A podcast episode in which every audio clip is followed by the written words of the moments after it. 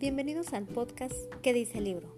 En este podcast pretendo mostrarte cómo podemos entrenarnos y capacitarnos a través de la lectura.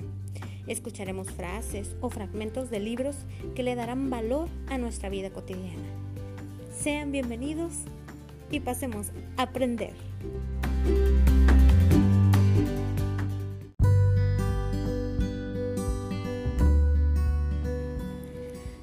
Episodio 6. Sigue adelante.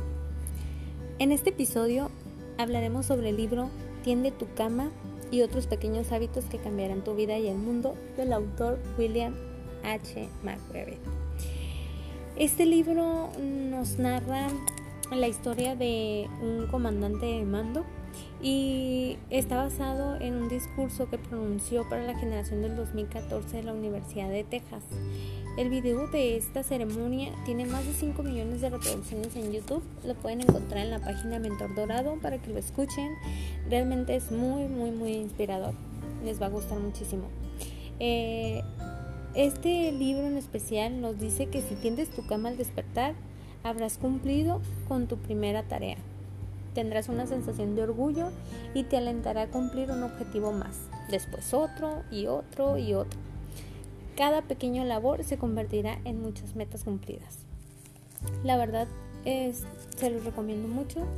El tema que vamos a hablar en esta ocasión es el, el capítulo cuarto y se llama La vida no es justa, sigue adelante. En este episodio eh, hablaremos especialmente de esos momentos en los que no es es fácil responsabilizarla a alguna fuerza externa por lo que te toca en la vida y dejar de esforzarte porque crees que el destino está en tu contra o el mundo está en tu contra.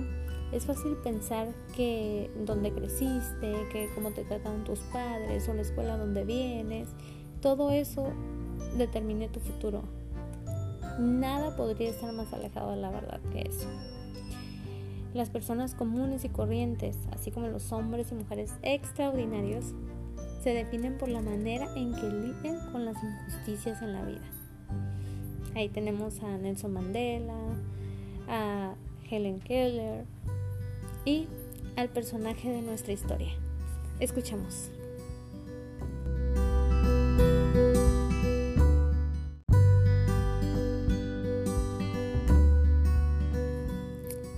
El libro nos relata esta historia. Mocky Martin era todo lo que yo buscaba ser como oficial SEAL. Experimentado veterano de Vietnam. Era experto en cada una de las armas del inventario. También era uno de los mejores paracaidistas de los equipos.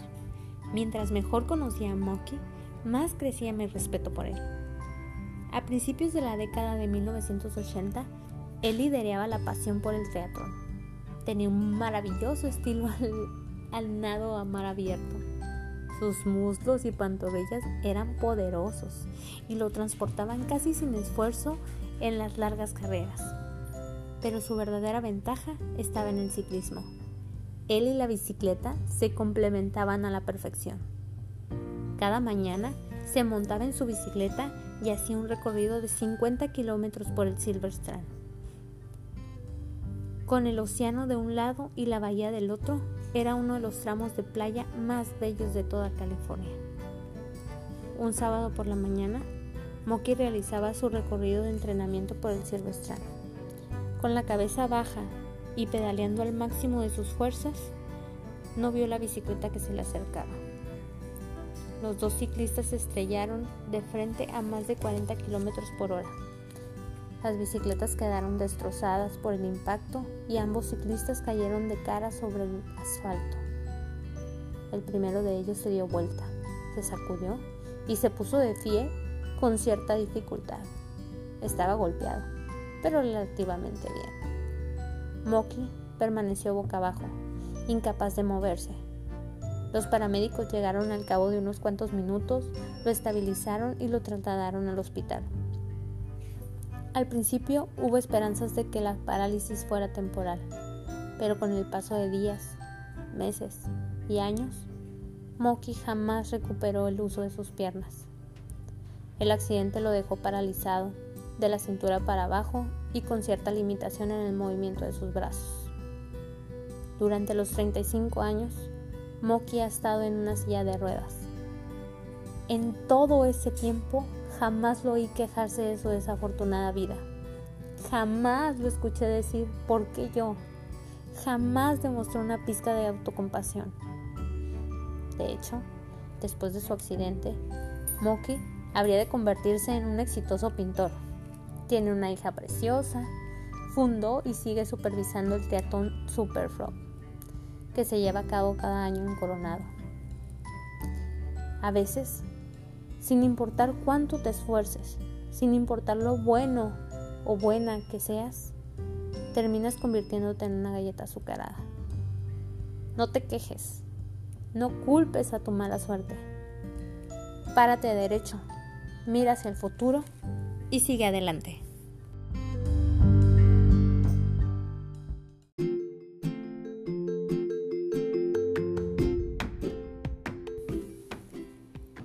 Todo por este episodio. Acompáñanos a escuchar más episodios a través de este podcast, ¿Qué dice el libro? Y síguenos en redes sociales como Mentor Dorado. Entrénate, capacítate y crece desarrollando tu mente, corazón, salud y alma a través de la metodología basada en libros. Bye bye.